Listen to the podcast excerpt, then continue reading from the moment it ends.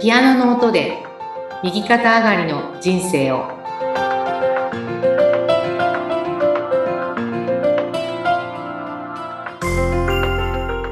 皆様こんにちは東ひかりですこんにちは、インタビュアーの山口智子です。えひかりさん、今月は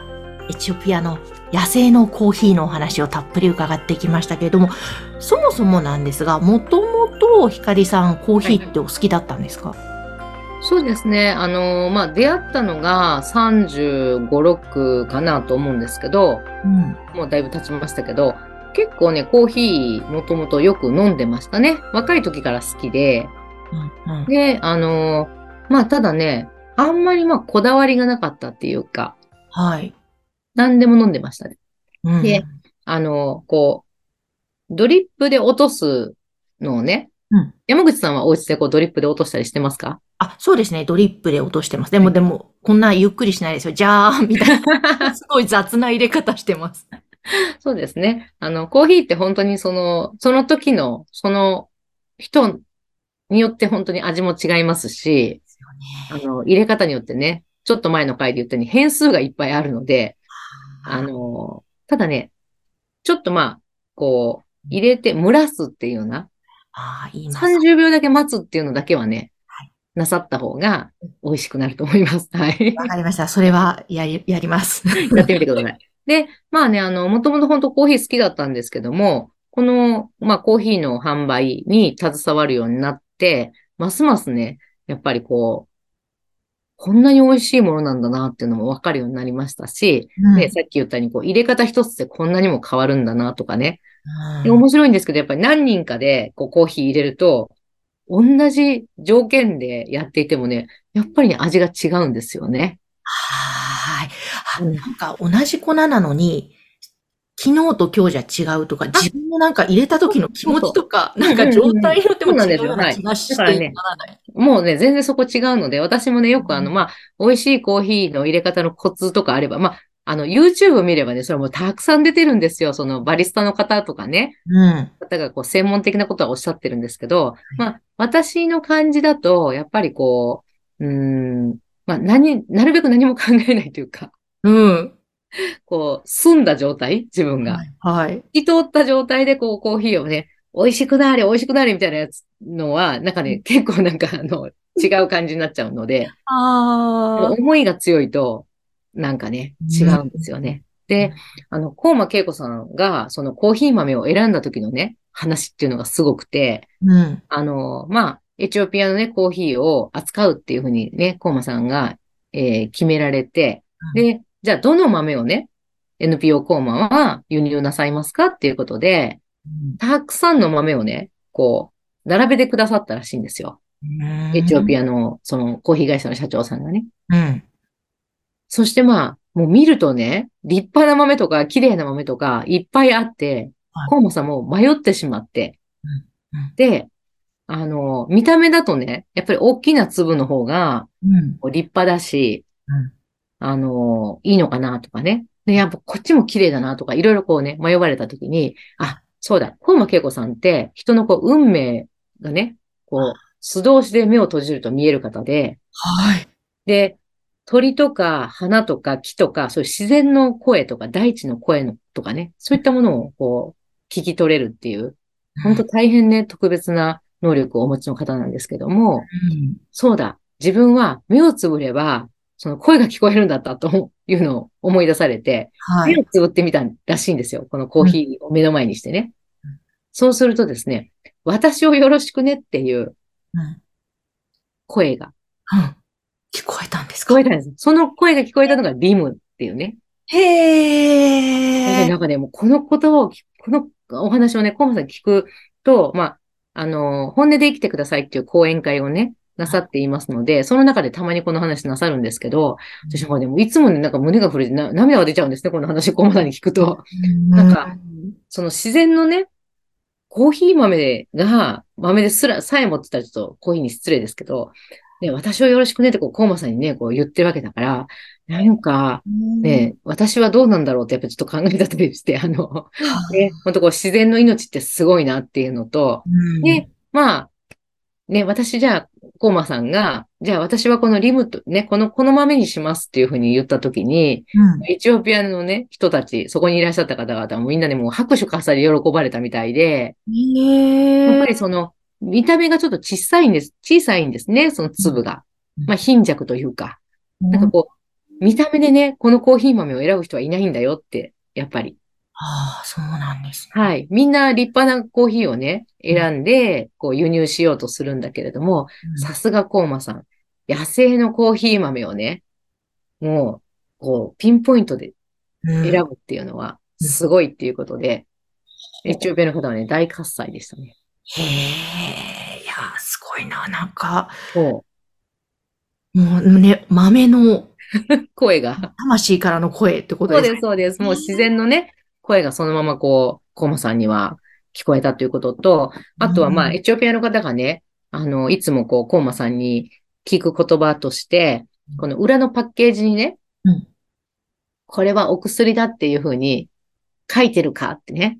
うん。いつも聞いてるらしくて、おうまあ、そんな、えコーヒーをお薬とか書けないじゃないですか、日本でね。はい。でも、あの、エチオピアではね、昔からコーヒーはお薬としてねうん、用いられたそうなんですよ。へえ。だから、あの、ね、日本だとちょっとこうね、胃がもたれるとかいう人もいたりして、なんかこう、コーヒーって体にいいのかな、どうなのかなっていう話をね、1回目もしましたけれども、あの、エチオピアでは、そういう、まあ、フレッシュなね、コーヒーですしうん、あの、昔からね、まあ、熱が出たり、うんあと、胃腸の調子が悪い時はコーヒーで治すっていう。へえ、すごい、なんか、なこっちの中国とか日本はのいそうそう漢方的漢な。方、そうそう、本当漢方なんですね。おお。だからこう、まあ、煎じて、お湯を入れてこう飲むっていう感じなんですけど、あのーまあ、熱が出た時っていうのは、やっぱりこう、まあ、覚醒作用もあるけども、鎮静作用もあるということで、うんあのーコーヒーで治すっていうのもあるし、あと、あの、コース料理の最後にね、コーヒーって出てくるじゃないですか。はい。だからこう、消化を助けるっていう役割はすごくありますよね。ええ、それも知らなかった。はい。あコーヒーでもほら、すごいこうコース料理の最後にコーヒーって飲むじゃないで出すか。まそす、出ます。それってはい消化を助ける意うな味なんんです。ですね。はい、そうなんですよ。だからね、あのー本当にこう、体にはとても良くて、で、飲み方もね、コーヒーセレモニーって言ってうん、日本で言うとこう、お茶を入れるみたいな感じの、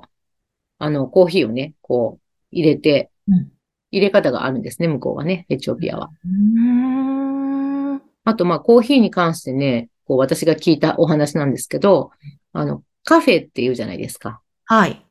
で、フランスではそのカフェっていうのは哲学をね、語り合ったりっていう、その中世は、中世の時代ですね。で、まあ紅茶じゃなくてコーヒーを、まあ、あの男性たちが集まってね、カフェ。ェで哲学の話をするときにコーヒーを飲む。これは覚醒作用があるからすごくまあ、なんていうかな、冴えてくるっていうかね、頭が。うん。がこう、議論というか、お話ししやすいっていうか。おーだからまあ、頭が良くなるって言ったらあれですけど、こう活性化するっていうのでうん、まあひどい話ですけど、女の人に飲ませないっていうね、あの、へえ。女の人は頭良くなったら困るみたいなね、あ大変そ う差別的な、 なるほど。うんまあそんな逸話が残っていたり、で、うんまあカフェっていうのは、そのカファ地方、あの、今回ね、おすすめしているアンドロメダエチオピアコーヒーっていうのは、大きくまあカファ地方のリム村とヤルガチャフ村っていうところでね、取れるんですけども、カファ丘陵ですね。で、それはまあカフェの語源にもなっているということで、やっぱりね、あのコーヒーってすごく歴史もありますし、で、あの、もともとがそうやってお薬でね、エチオピアは飲んでたっていうことも、私も初めて知ったので、はい。それからね、やっぱコーヒーって体にいいんだなーっていうことで、うん。あの、うちのね、お客様も結構長く、あの、カフェにね、通ってくださってる方なんかは、あの、まあ、だんだんね、お年召してくると、病院通いもね、あの、多くなって、その時に、お医者さんに最近コーヒー飲めってよく言われるのよ、とか言って、うん。言っておられましたね。へえ。やっぱすごい、ポリフェノールがたくさん取れるので、あの、ポリフェノールが取れる食べ物とか飲み物っていうのは少ないんですね。へえ。赤ワインとかって聞いたことあるかもしれないけど、うんそんなた量は入ってないし、大体飲めないですよね、そのたくさん。あそうとはですね。そして酔っ払っちゃって。 そうそう、朝からね、いい気分になっちゃいますからね。なんはいかコーヒー、そうなんですね。なんか、どっかしら、私も好きで飲んでて、まあ、はいそんなガブガブ飲みすぎなければいいよね、と思って、はいはいはい。どこかしら、でも飲みすぎると悪いのかななんて、なんか変な罪悪感そがうそようそうく。そう。あったでしょう。でもね、まあ、あの、本当にね、あの、アンチエイジングうんはもう完全にポリフェノールっていうのは、うん抗酸化作用ですから、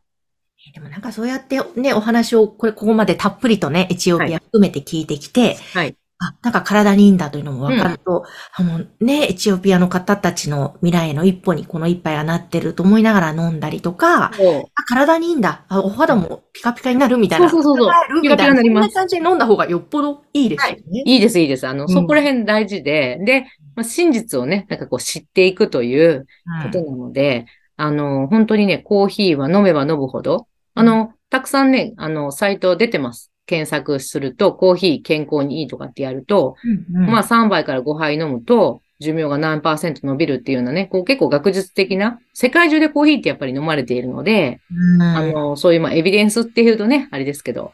そういうのがたくさん出ていますから、あの、調べても面白いですしうん、私もあの、コーヒーと美容っていうのをね、お話ししたこともあるぐらい、あの、とてもね、えーお肌にもいいですし、で、覚醒作用もあってね、あの、考えも、こう、冴えてくるっていうことで、頭も冴えてくるってことでね、はい。今の時代はぜひ女性もね、男性ももちろん。はい、飲んでみてください。はい。はいわかりました。ちょっといいですね。今月は本当たっぷりと、はい。まあ、恵子さんの野生のコーヒーについて伺いましたが、はい。ぜひ皆さん飲んでみてください。こういった情報、そして井崎慎さんのコンサート情報など、ひかりさんの LINE 公式アカウントからぜひ情報を受け取ってください。番組の概要欄にリンクを貼っています。ひかりさん今日もありがとうございました。ありがとうございました。